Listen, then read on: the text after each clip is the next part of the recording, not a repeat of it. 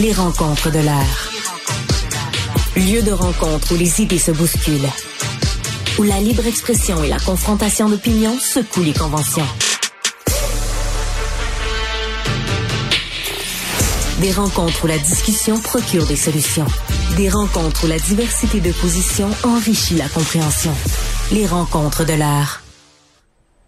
Alors, notre analyste politique Emmanuel Latraverse nous rejoint pour parler des thèmes qui aujourd'hui percent dans l'actualité. L'un d'entre eux, un des thèmes essentiels, je crois, euh, reste à voir la lecture qu'on en fera, la question de l'ingérence étrangère au Canada. On en a beaucoup parlé ces dernières, dernières semaines, ces derniers mois. L'Inde, la Chine, d'autres cas. Emmanuel, bonjour. Bonjour. Alors, justement, cette commission, à quoi doit-on s'attendre? Ben, c'est un peu la question que tout le monde se pose parce que il y a une raison très claire hein, pour laquelle le gouvernement Trudeau a eu tant de difficultés à trouver un juge qui accepterait de la présider.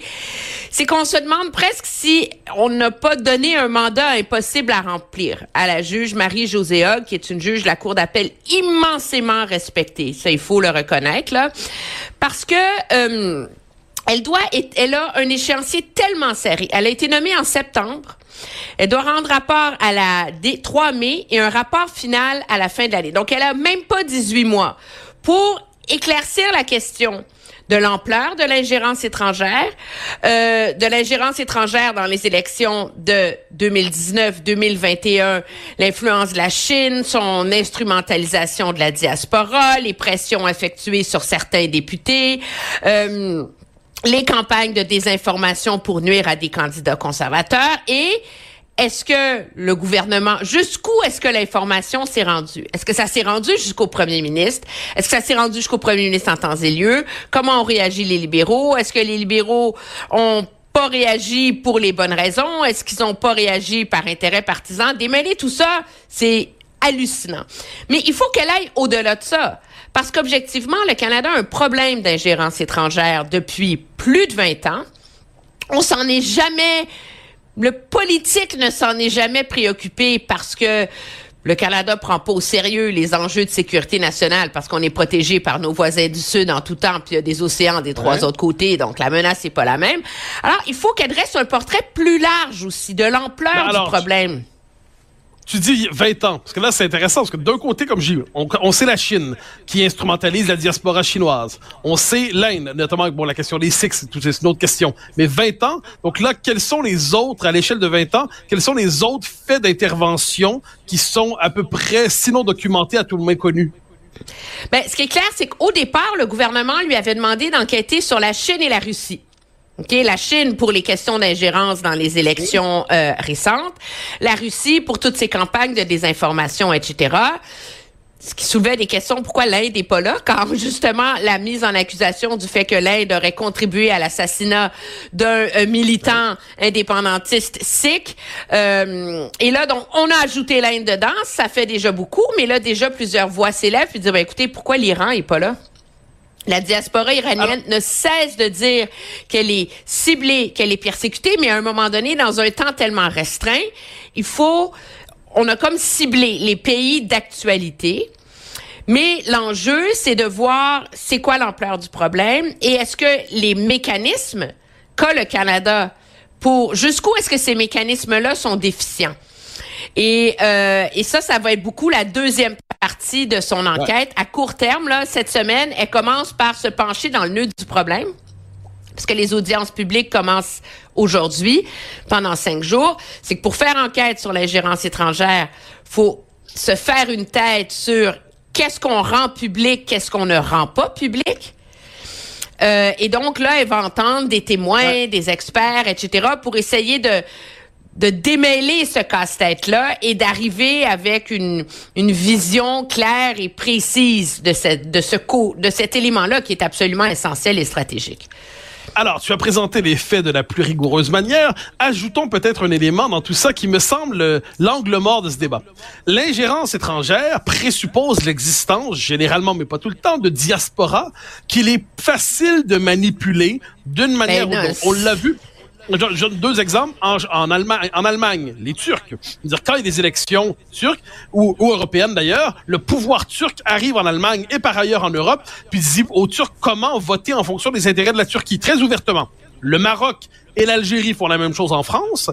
Au Canada, est-ce que, sachant que par ailleurs c'est un pays d'immigration massive, est-ce que notre multiculturalisme, qui fait en sorte, qui pousse les communautés à se définir d'abord en fonction de leur communauté d'origine davantage qu'en fonction de leur société d'accueil, est-ce que c'est pas un facteur structurel qui facilite l'ingérence étrangère?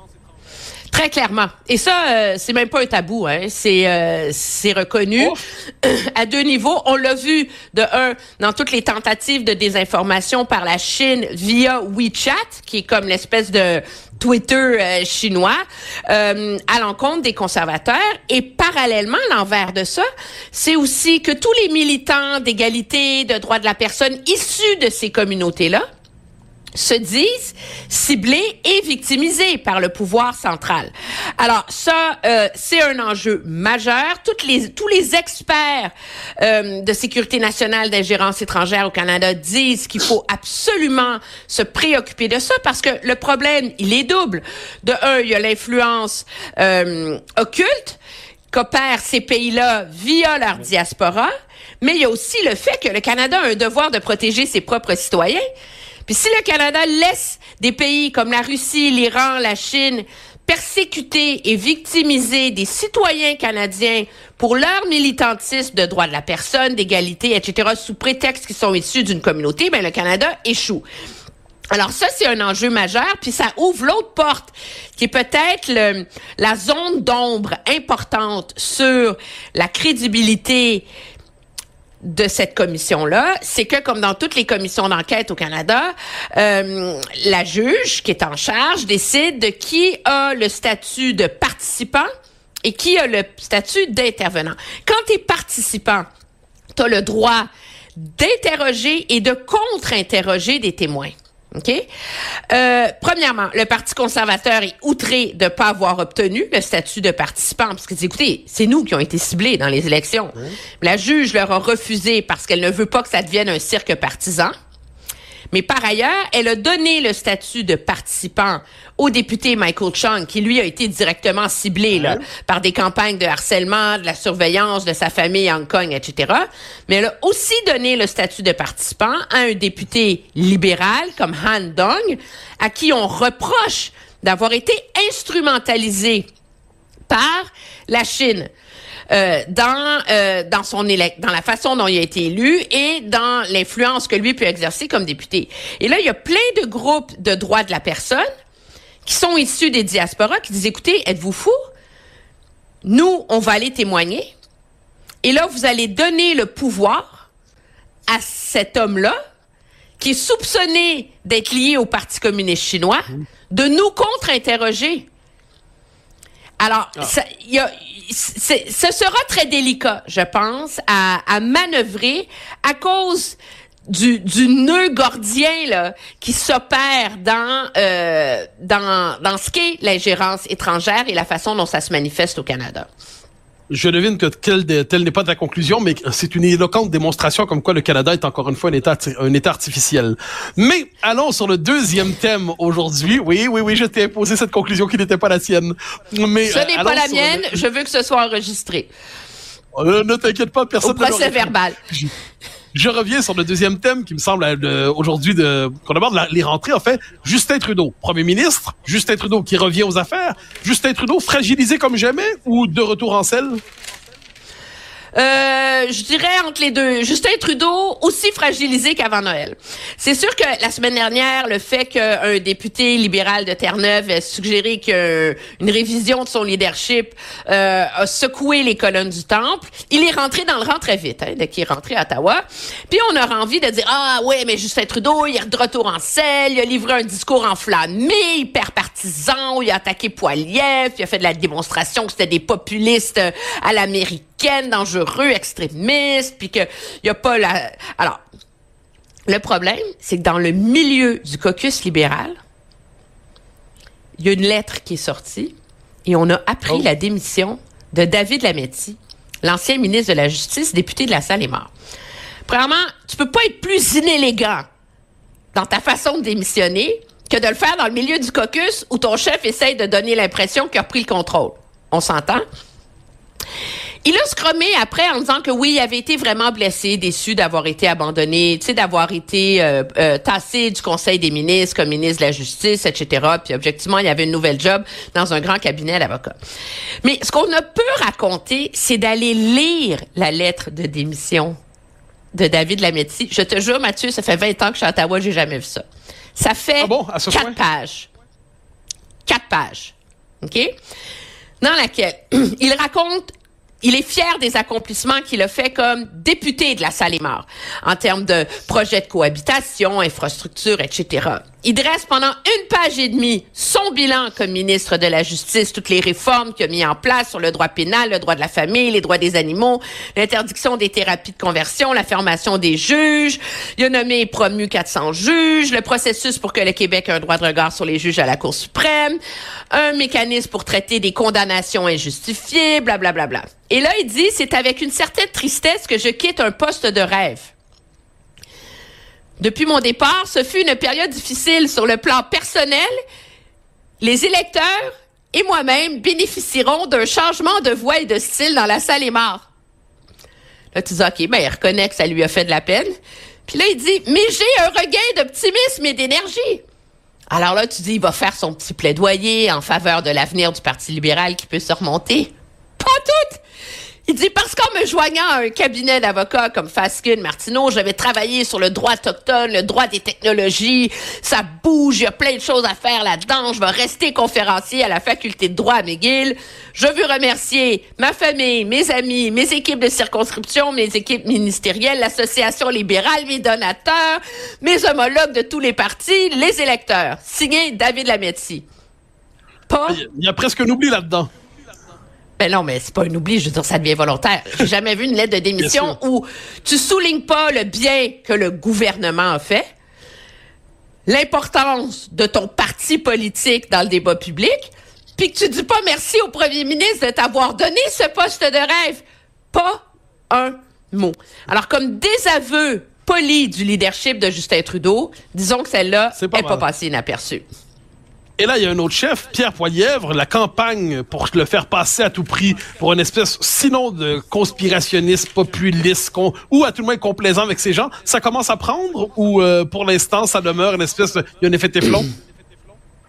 Euh, je pense pas qu'il y a un effet Teflon. Au contraire, je pense que c'est l'épée de Damoclès qui plane au-dessus de sa tête. Je pense que pour l'instant, euh, on est dans un contexte où les Canadiens en ont tellement ras-le-bol de Justin Trudeau que ces attaques-là ne collent pas. Ce qui est pas la même chose. Euh, donc, Poiliev n'est pas immunisé contre ça, et je pense que le risque pour lui, c'est que c'est long, un an et demi. Il s'agit qu'un élément extérieur, qu'une sortie de trop finisse par cristalliser cet argumentaire-là et lui permettre de coller. Je donne un exemple. Philippe Couillard était vu comme étant un donneur de leçons déconnecté de l'électorat. Ça collait. Il a fallu qu'il se pointe dans une entrevue en disant qu'il n'y avait aucun problème à faire l'épicerie avec 75 pièces par semaine pour que là, ça colle. C'est un peu le même risque, je pense, qui pèse sur Pierre Poilievre. Et surtout, le problème qu'il a et qu'il faut reconnaître, c'est qu'il est vraiment dans un grand écart idéologique, tactique assez surréel. Parce que euh, il veut courtiser la classe moyenne, les travailleurs syndiqués, hein, les cols bleus, c'est vraiment la, la base, là, je te dirais, euh, qui essaie d'aller récupérer le Parti conservateur pour aller le voler au NPD. OK? Euh, ça, ça colle. C'est une tranche de l'électorat. Il y a la base traditionnelle euh, des conservateurs, les populistes, euh, euh, euh, de l'intérieur de la Colombie-Britannique, les gens d'Alberta, le monde des banlieues, eux autres, ils basculent. Mais on l'a vu dans la dernière semaine. Il est vraiment, il tente d'aller courtiser le vote urbain, hein? Et ça, c'était évident dans son discours à son caucus, où, en français, on l'a vu attaquer les maires, là, parce qu'il y a trop de bureaucratie, puis tout ça, mais en, en anglais, euh, parce qu'il ajuste son discours. Il dit la, la même chose, mais les exemples sont pas les mêmes. En anglais, il a dit, écoutez, Jean de Toronto, qu'avez-vous eu à voter libéral? Votre ville est prise avec la criminalité. La crise du logement est hors contrôle. Il y a des sans-abri sur tous les coins de rue. Qu'avez-vous gagné? Alors, c'est clair qu'il courtise le vote urbain. Maintenant, ce que le Parti conservateur n'a jamais fait ouvertement. Parallèlement, il fait des clins d'œil et il veut s'assurer de garder une des franges du parti euh, populiste de Maxime Bernier. Pas les, les conspis totaux euh, absolus, mais ceux qui sont juste à la marge. Et ça, c'est la raison pour laquelle il laisse certains de ses députés flirter avec ces franges-là. Je veux dire, à un moment donné, un parti politique est une coalition, mais là, celle qui essaye de mettre en place, là, à un moment donné, à faire un trop grand écart, tu tombes à terre, tu sais. Puis je pense que c'est le risque qui plane sur lui. Et nous verrons dans les prochains jours, les prochaines semaines, si cette coalition peut tenir. Emmanuel Latraverse, merci infiniment. On se revoit demain. Très bien, au revoir.